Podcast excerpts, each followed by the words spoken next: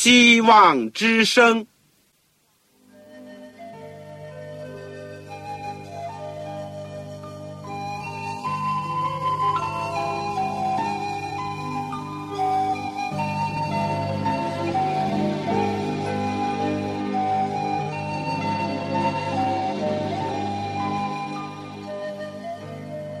各位听众朋友，各位弟兄姐妹，欢迎您收听信徒培训这个节目。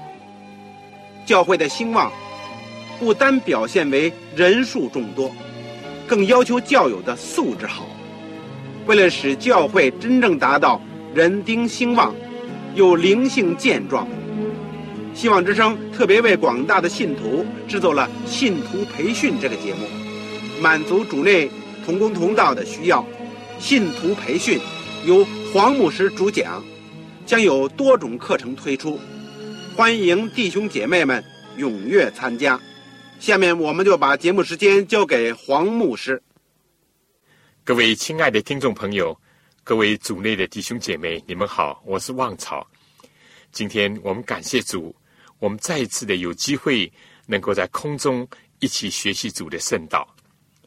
我们这是信徒培训的。第二门课，圣经要道和神学。我们第一门课是基督的生平与教训。我们今天是第二门课的第十二讲，题目是福音和律法。这是一个非常重要的一个题目。我们今天的经文呢，是在哥林多前书十五章第一到第四节，罗马书第七章第七。到二十五节，我们在学习之前，我们要恳切的求上帝帮助我们。慈悲的天父上帝，我们现在来到你面前，我们要恳求主的帮助，开我们的心眼，让我们能够看见你全备的救恩，看见你宝贵的圣言，开我们的耳朵，让我们听见。圣灵微小的声音，听见来自你的真理的信息。天父啊，也加给我们力量，能够相信主耶稣基督，能够遵主而行。当我们看到今天世界的光景，有的时候看到教会的软弱，看到我们自身的问题的时候，我们真感觉到，只有你主耶稣基督，才是我们的希望。才是我们的保障，才是我们一切的一切。我们只有靠来主耶稣基督的救恩，靠来你的义，靠来你的功劳，我们才能够回到天父你的家里，我们才能够在这世界上生活。天父，我们也更加感觉到，只有遵循你的话语，在这世界上才是有真正的平安、真正的福乐和人生的意义。求主今天垂听我们的祷告，赐给我在收音机旁边的所有的父老弟兄姐妹，以及那些第一次听见福音的人，愿圣灵也在他们心中工作。阿巴父，我们仰望你，求你赐恩，求你祝福这广播，求你祝福所有在收音机旁边的弟兄姐妹和朋友。我们这样的祈求是奉主耶稣圣名，阿门。真理呢是全面的，片面的真理呢，实质上就不是真理，甚至于有的时候比错误的道理更加有危害性。在福音和律法这个重要的问题上，从教会历史和现状来看呢，常常存在着两个极端。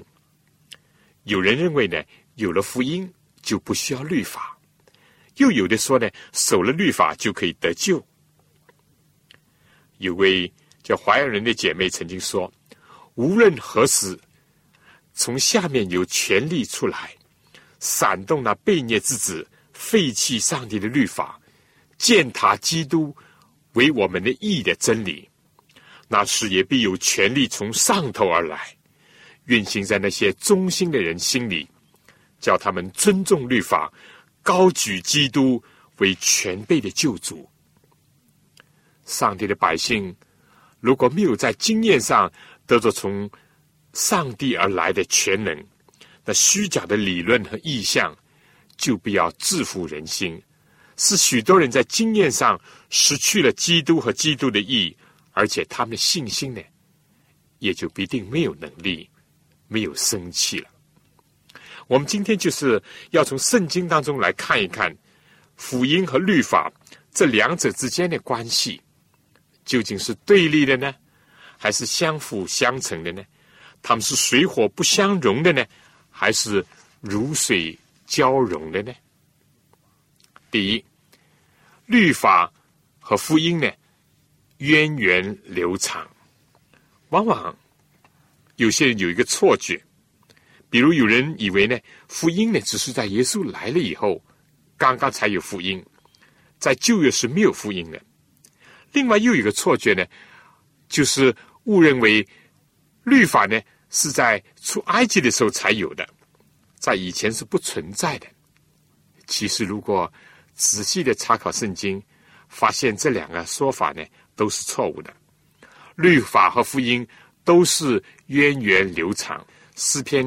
一百一十九篇这样讲：我因学了你的法度，久已知道你是永远立定的。在英文的翻译呢是：我很久就学习了你的法度，你要撕裂他们，直到永远。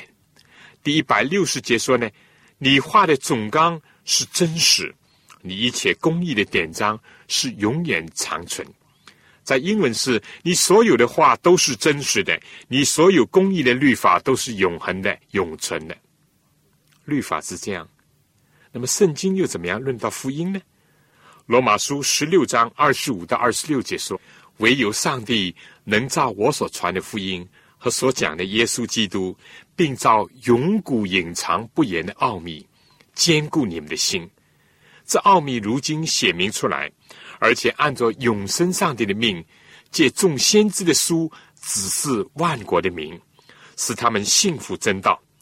提摩太后书第一章第九节说：“上帝救了我们，以圣招招了我们，不是按我们的行为，乃是按他的旨意和恩典。这恩典是万古之先在耶稣基督里赐给我们的。”启示录十四章第六节又讲到，这福音是一个永远的福音，要传给凡住在地上的人，就是各国、各族、各方、各民。所以这样看来，律法和福音呢，两者都反映了上帝的公义和慈爱。对我们今天的人类讲来呢，上帝既是创造主，又是救赎主。上帝管理着全宇宙。包括我们这个小小的地球，他创造了其他的生灵，并按照自己的形象呢，也造了我们这个地球上的人。在律法方面，我们今天呢，不是要讨论这个自然的规律，也不讨论圣经旧约时代的译文的律法，就是和那些献祭的制度有关的律法。而且，我们也不讨论和以色列民族有关的民法、刑法。我们只是讨论道德的律法，就是上帝所宣布的十诫。正像一个国家必定有法律，一个政权建立以后的第一件事情就是先要颁布法律，哪怕是临时的，以维持一个国家的统治。但上帝用他永远的律法和他永恒的政权来相称，因为上帝就是永生的上帝。作为律法或者是律例，这个字的第一次出现呢，是在创世纪第二十六章第五节。这是上帝论到亚伯拉罕说：“都因亚伯拉罕听从我的话，遵守我的吩咐和我的命令、律例、法度。”在这里呢，至少已经把律法的存在推荐到亚伯拉罕的时代。在人类创造的时候，那么律法是否是存在呢？我们说是存在的，非但从广义讲，上帝的话、上帝的吩咐都是律法，而且我们可以这样讲：如果在伊甸园里面没有律法，亚当夏娃怎么能够称为是犯了罪呢？因为圣经讲没有律法，罪也不算罪。所以事实上，这个律法，也就是在出埃及的路上颁布的十诫。早就有了。非但在亚伯拉罕的时代，就是在伊甸园的时候，也就早已成立了。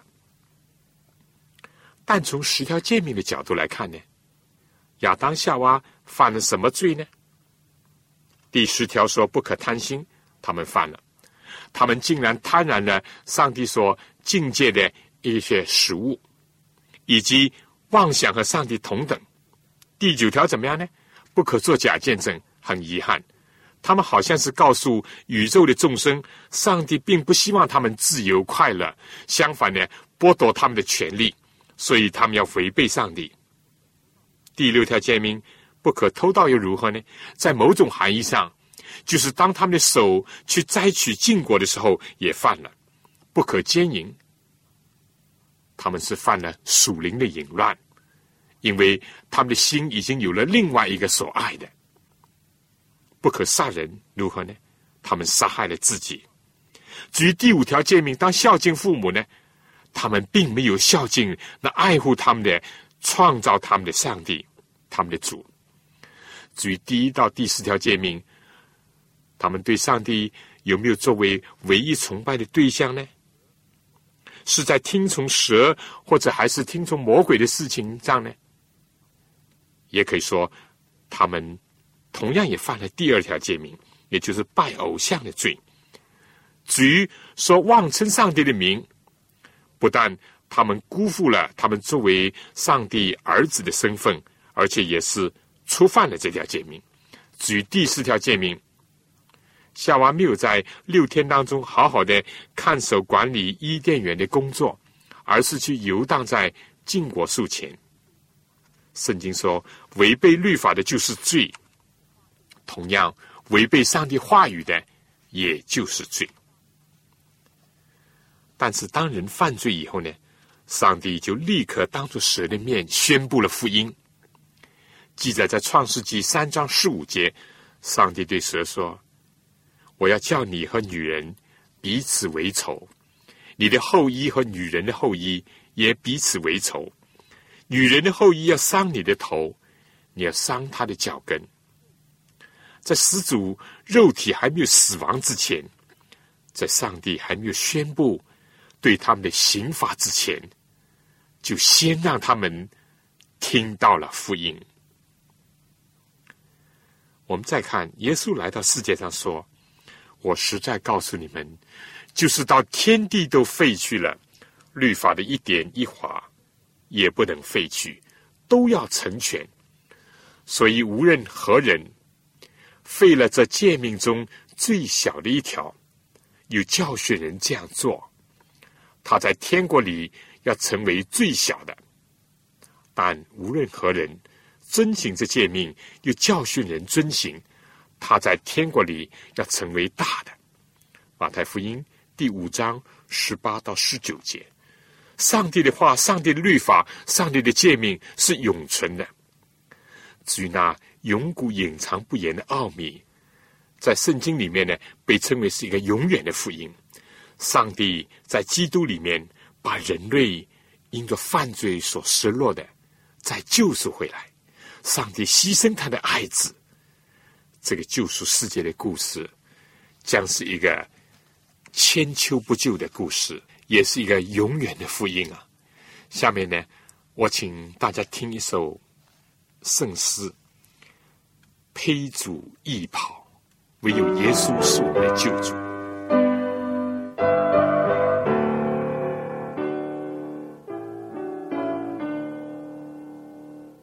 仰望我也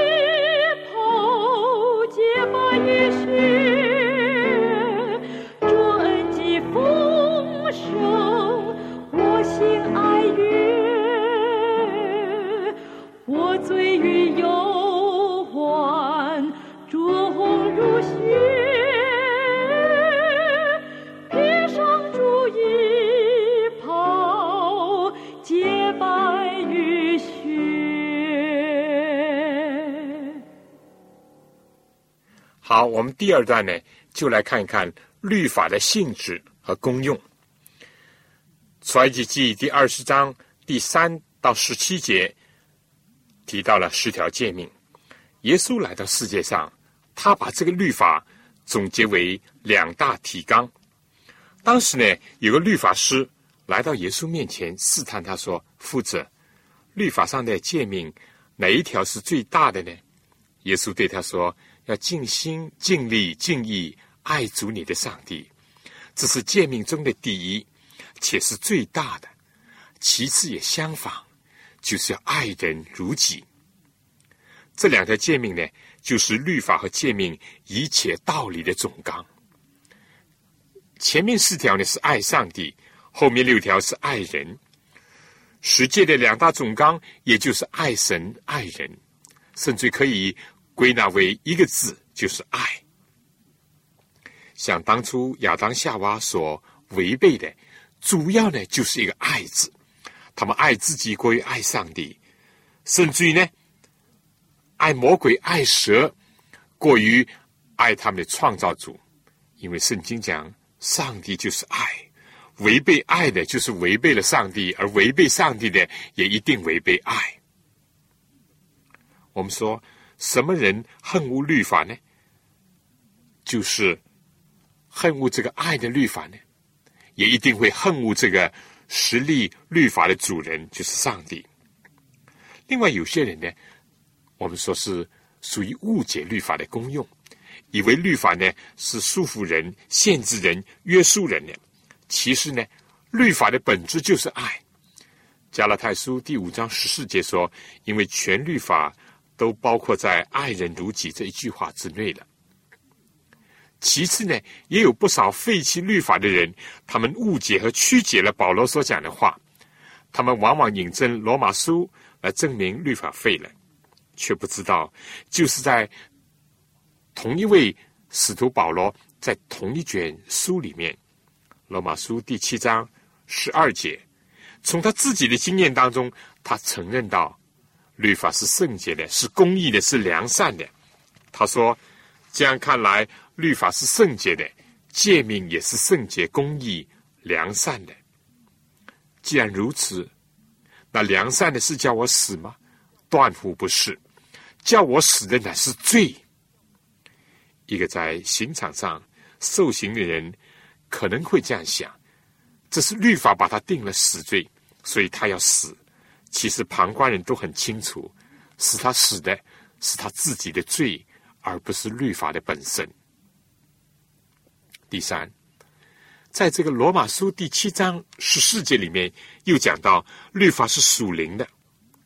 我们原晓得律法是属乎灵的，但我是属乎肉体的，是已经卖给罪了。律法既不是单单属于犹太人的，律法也不是限于它的字面，它是属乎灵的，是圣灵把上帝律法印在人的心里，它超越了。字面的含义有更深的属灵的要求。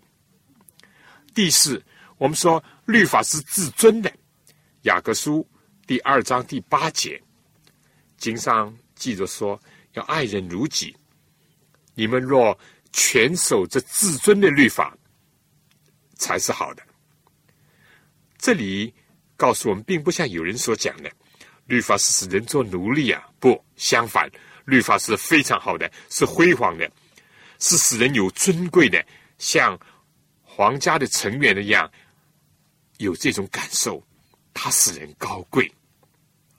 第五呢，雅各书第一章二十五节又讲，唯有详细查看全被使人自由的律法，并且时常如此行，就必然得福。所以这里面讲到律法是完美的。并不像有人所讲的，律法是残缺的，是过时的，是不堪应用的，是落后的。不，这里讲是全备的、完美的，而且呢，也不像有些人说，律法是人为的，是剥夺人的自由，是妨碍人的。相反，律法是使人自由的。律法非但保障人的自由，使一切不违反他的人一直在自由的状态当中生活。律法也限制了那些要想妨碍人自由的人。律法的本质其实是释放，是解放，而不是约束和拘谨。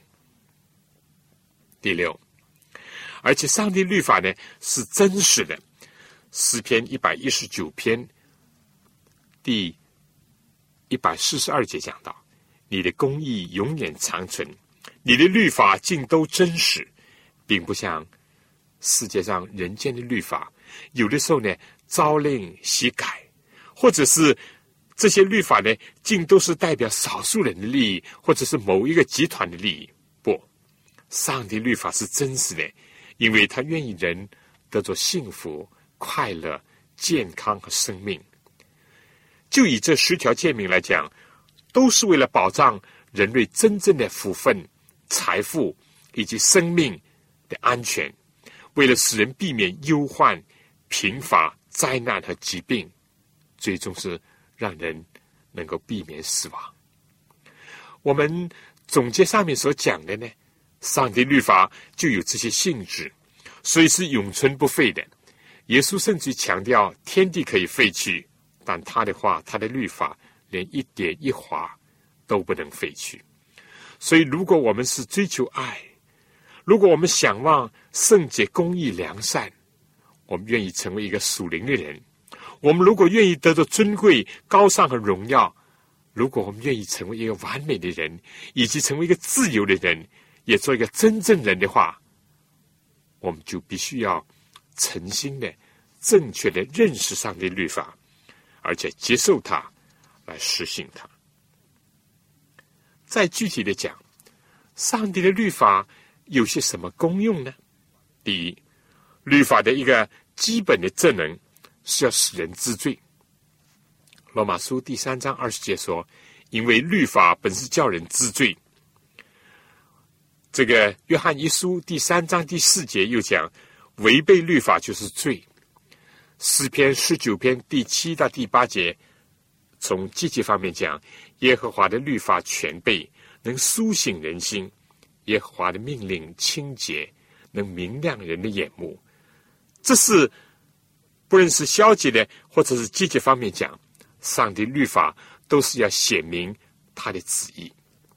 罗马书第二章十八节说：“既从律法受了教训。”就晓得上帝的旨意，也能分辨是非。另外呢，律法也是让人知道自己的本分。传道书十二章十三、十四节也是总结性的一段，说这些事都已经听见了。总意就是敬畏上帝，谨守他的诫命，这是人所当尽的本分。其实这就是我们刚才所讲的。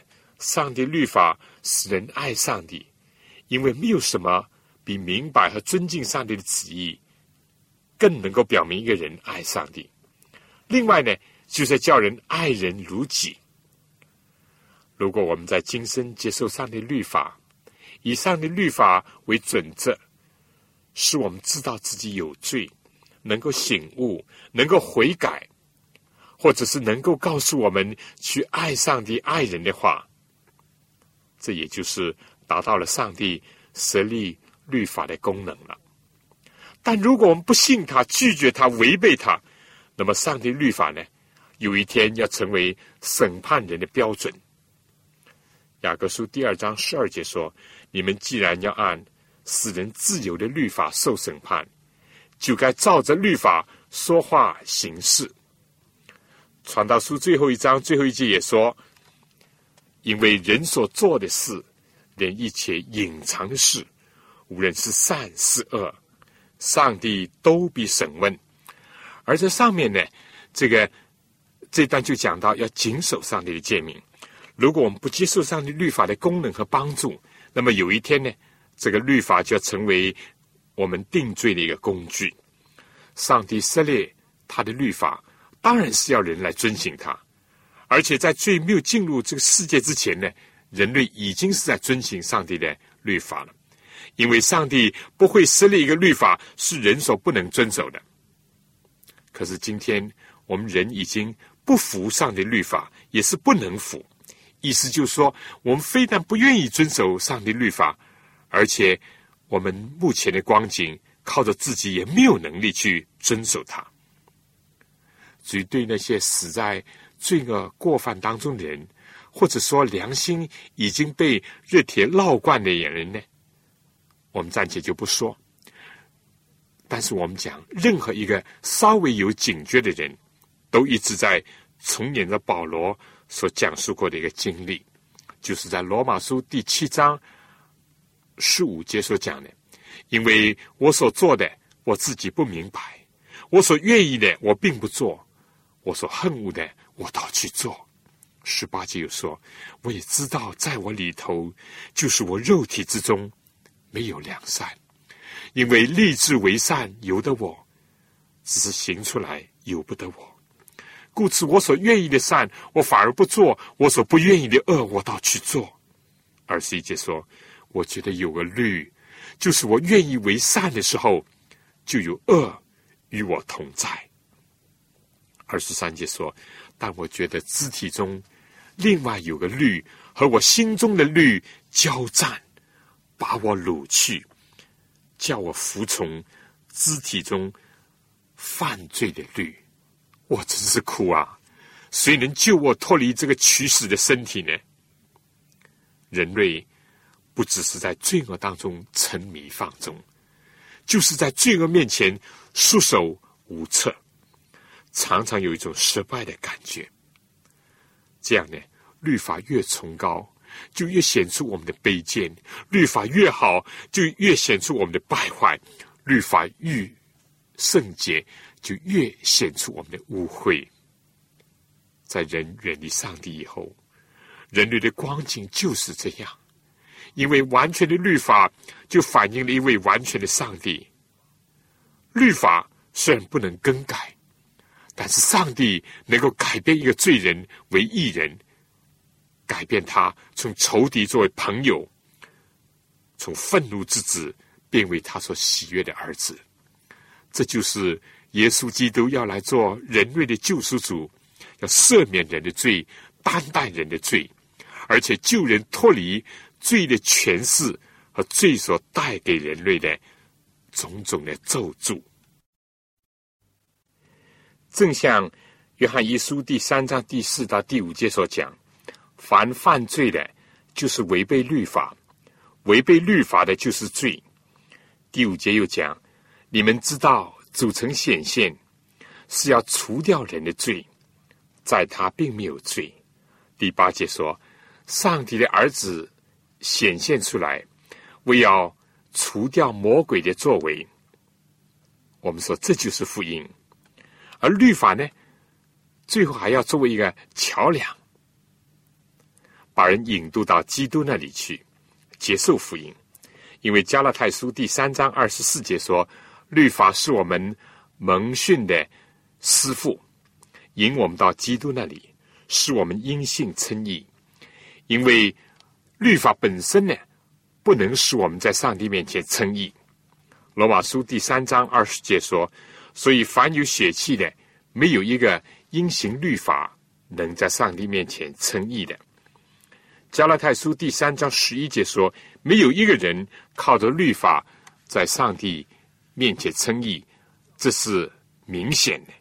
我们不要说，从今以后，我们不能保证自己完完全全的一点都不犯上帝律法，就是做到这个。我们过去已经犯的，又如何呢？所以律法本身不能救我们。然后呢，我们第三段呢就要讲一讲福音的性质和功用。当我们明白了律法的性质和功用以后呢，我们就讲讲福音在这方面的性质和功用了。照字面讲呢，福音意思就是好消息。保罗在哥林多前书十五章讲到：“弟兄们，我如今把先前所传给你们的福音告诉你们知道，这福音呢，你们也领受了，又靠着站立得住，并且你们若不是突然相信。”能以持守我所传给你们的，就必因这福音得救。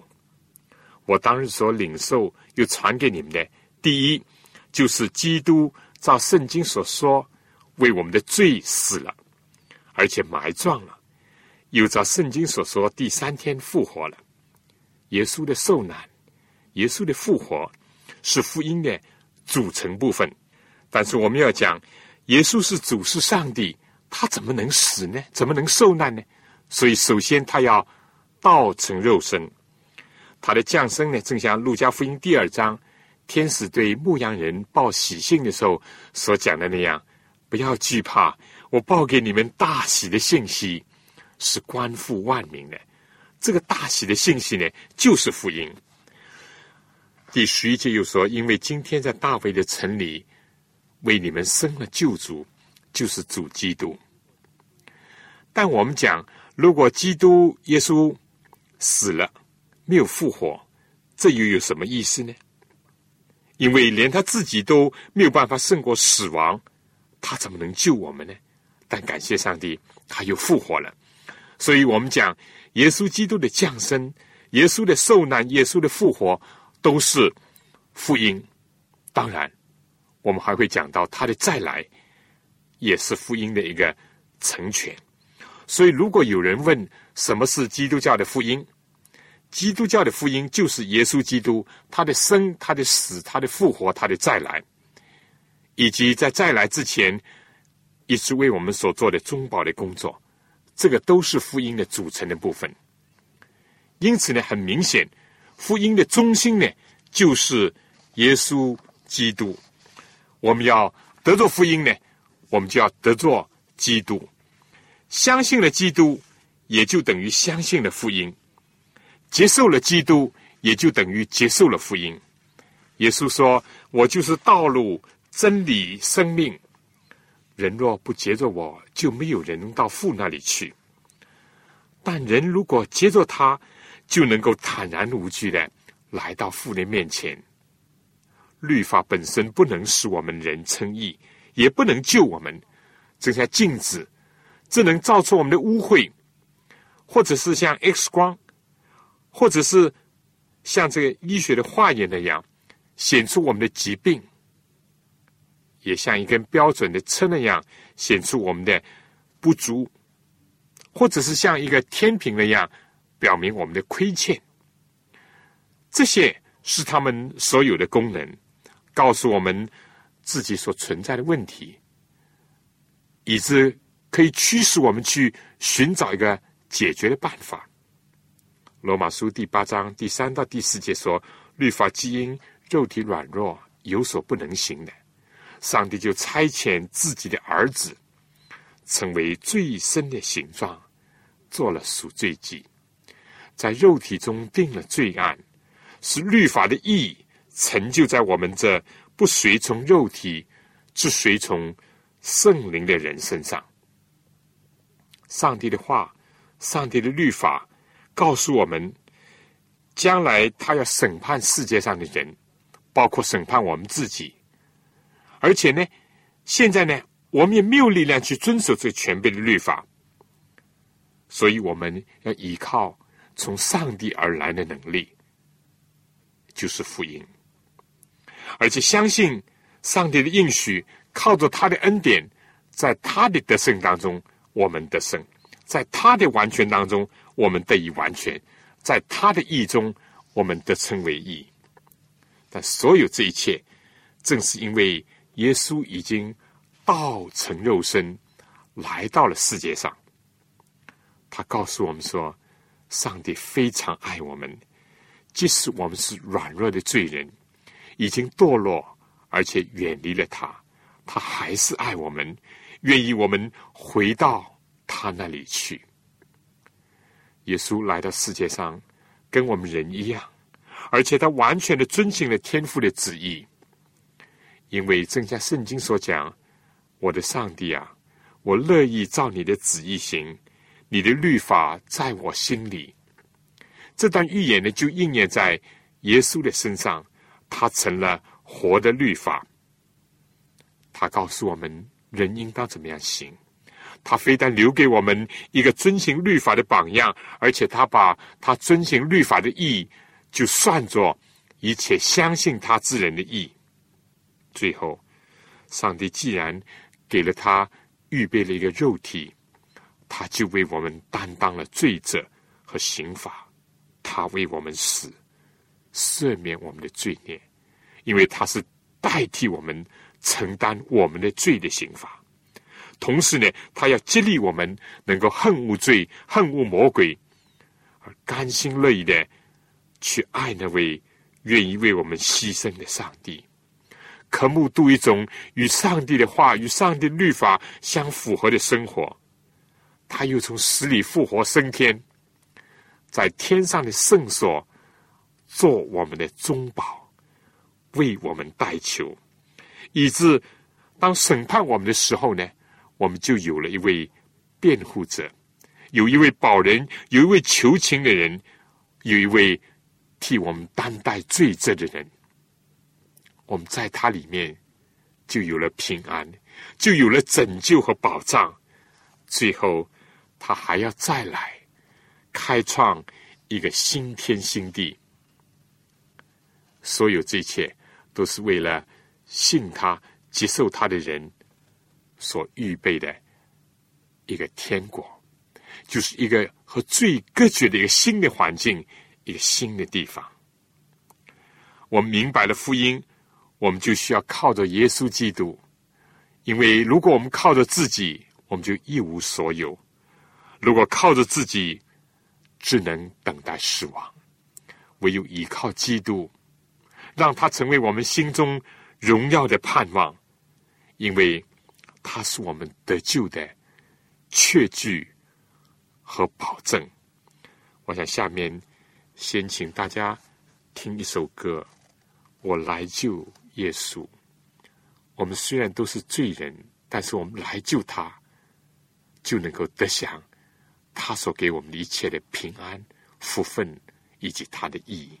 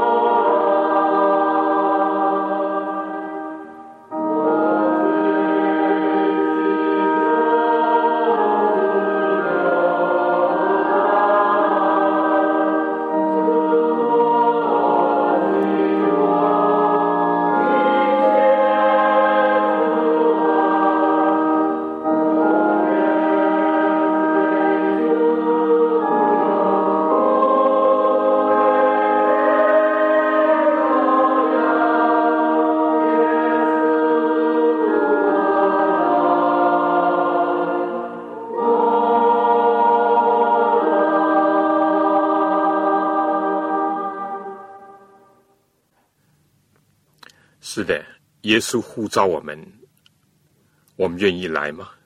我趁着机会，我也想请在收音机旁边我们的听众朋友当中，如果还没有相信主耶稣基督，还没有接受他做个人救主的，我邀请你来，来到主耶稣面前，来得享他所给我们的一切的福分。他要赦免我们的罪。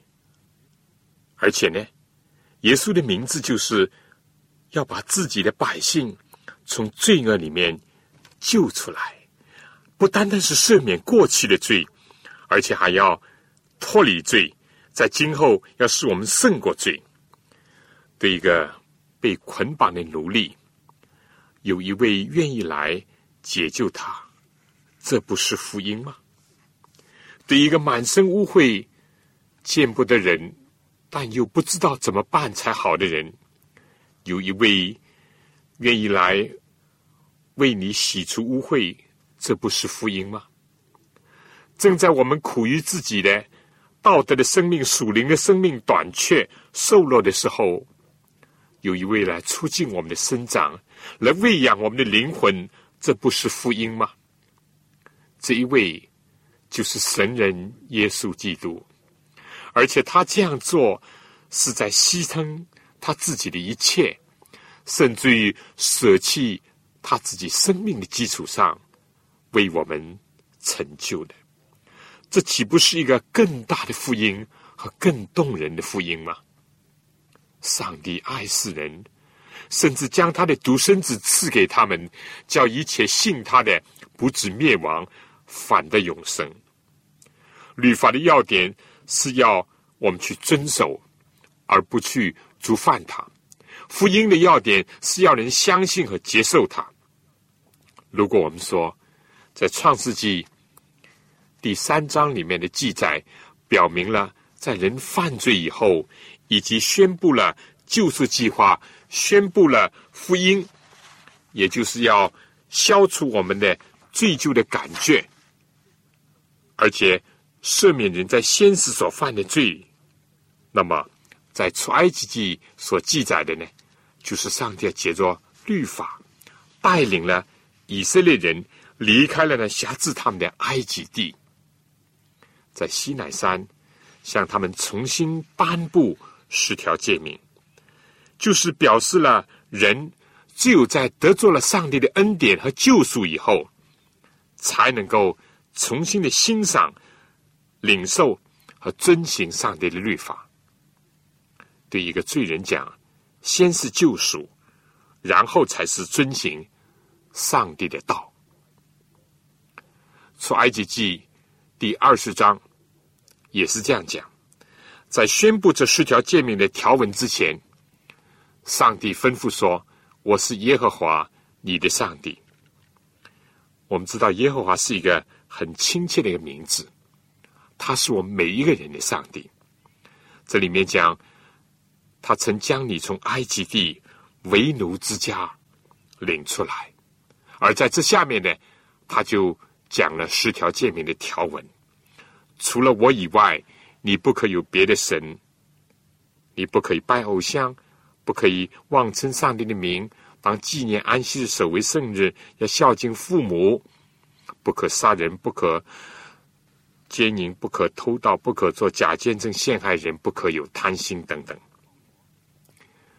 保罗在他认识主耶稣以后，从他自己的经验当中承认说：“因我以认识我主耶稣基督为至宝，我为他已经丢弃万事，看作粪土，为要得作基督，并且得以在他里面，不是由于自己因律法而得的义。”乃是由信基督的义，就是因信上帝而来的义。所以保罗在他自身的经验当中呢，深刻的领悟到律法和福音这两方面的真理。在提摩太前书第一章第八节，保罗说：“我们知道律法原是好的，只要人用的合宜，因为律法不是为一人设立的。”乃是为不法的和不服的、不虔诚和犯罪的、不圣洁和恋世俗的、杀父母和杀人的、行淫的和轻男士的、抢人口的和说谎话的，并起假誓的，或是为别样跌正道的事设立的。这是照着可称颂之上帝交托我荣耀的福音说的。他对律法的功能认识的非常的清楚，因为他有了福音的亮光，同时他对福音也认识的非常的清楚，因为他知道律法的要求。在提摩太前书第一章十五节，他讲。耶稣基督降世，为要拯救罪人，这话是可信的，是十分可佩服的。在罪人中，我是一个罪魁，然而我还蒙了怜悯，是因耶稣基督要在我这罪魁身上显明他一切的忍耐，给后来信他的永生的人做榜样。所以。在罗马书第一章第一节就说：“耶稣基督的仆人保罗奉召为使徒，特派传上帝的福音。这福音是上帝从前借着众先知在圣经上所应许的。论到他儿子我主耶稣基督，按肉体说是从大卫后裔生的；按圣善的灵说，因从死里复活，以大能显明是上帝的儿子。”又说：“我不以福音为耻，这福音本是上帝的大能，要救一切相信的。先是犹太人，后是希利尼人，因为上帝的意正在这个福音上显明出来。这意是本于信，以至于信。保罗感受到这福音的大能，改变了一个罪人，并且呢，使得他愿意为传扬福音。”而且不认是对犹太人、对希利尼人，他都要传扬这个救赎的一个福音，因为他感觉到他欠了他们的福音的债。我想呢，这个最后我简单的小结一下：我们说福音和律法呢，都是出于上帝的，而且都是体现了他的慈爱。和公益，而且呢，这两方面都是为我们人所准备的。而第二点呢，这两者呢又是非常的密切联合的，不能分割的。正像福音的中心是耶稣基督，但是耶稣基督本人呢又是活的律法。我们如果承认自己是罪人，而且。向往脱离罪的权势，要过一种真自由的生活，那么我们就要因着他的爱和因着他的牺牲，我们要相信主耶稣基督，接受他，而且要遵他而行。我们今天呢，着重讲了几方面的问题。第一呢，律法和福音都是源远流长的。福音是从创世的时候就有，律法也是如此，并非像有人讲旧约没有福音，律法只是出埃及在西乃山颁布十诫以后才有，错了。圣经讲从人类的最初就有了这些。第二点，我们讲到了律法的功用，律法是叫人知罪，也是我们迅猛的师傅。当我们知道自己有罪以后，就驱使我们去寻找救主。当然，律法也反映了上帝的圣德和他的旨意，要使我们能够成为珍贵、自由，成为天国的子民。但福音呢？福音的性质和功用呢？福音的中心就是耶稣基督，它的功用就是要。赦免我们的罪，而且要拯救我们脱离罪，而所有这一切不是靠自己，也不是靠律法，而是靠主耶稣基督。这就是福音，这就是大喜的信息。所以今天我们呢，着重是讲的这几方面的问题。弟兄姐妹，亲爱的朋友，因为这个题目呢是一个非常重要的题目，而且我知道呢，在许多基督徒当中呢，有的时候有一些困惑。有的时候有一些误解，当然极少数人也在曲解这个道理，所以我很希望大家呢，能够通过今天的一个初步的学习，能够看到上帝在他的律法和福音里面，大大的彰显了他的公义和慈爱，而且也不要以为单单福音是彰显上帝的慈爱。律法就不彰显上帝慈爱，律法是上帝保障我们人类的一个屏障、一个围墙，而福音呢，也不要以为福音就不显明上帝的公义。耶稣基督为什么死？他就是要应付我们人类违反律法的这个后果，为我们承担这个罪责。上帝不能改变律法，上帝只能牺牲他自己，这就显明上帝的公义，又显明上帝的慈爱。所以，我们在这个问题上，千万不要把上帝的律法和福音分割了，因为这样分割的时候呢，其实我们就是误表，甚至于曲解了上帝的圣德，也辜负了他为我所提供的爱和。所显示的公义，所以最后弟兄姐妹，如果你有什么问题的话，还有什么不清楚、不了解的话，我很希望你能够写信来。如果你有什么好的心得要跟我分享，我也非常乐意领受。你写信可以写给望草收，望就是希望的望，潮水的潮。我希望你。也为我们信徒培训的节目不断的祷告，提供宝贵的意见，也介绍其他的弟兄姐妹，甚至一般的朋友来听。如果你们有什么需要，包括对这个讲义的需要，或者你们还缺少圣经，你们同样也可以来信。来信呢？地址呢是香港邮政总局信箱三一零号，我们其他的信箱也照样可以用，希望之声其他的信箱也可以用。所以今天呢，我们暂时就讲到这里。我们这是信徒培训的第二门课——圣经的要道和神学。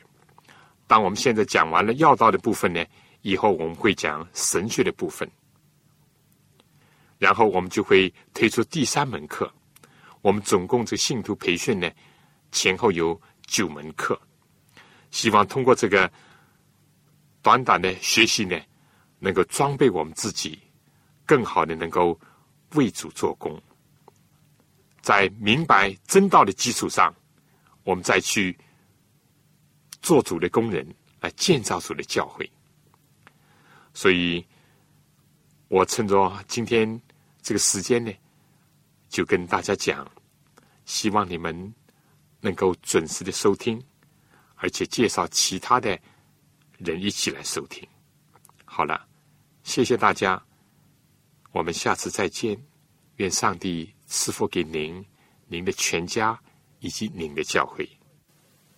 各位听众朋友，各位同工同道。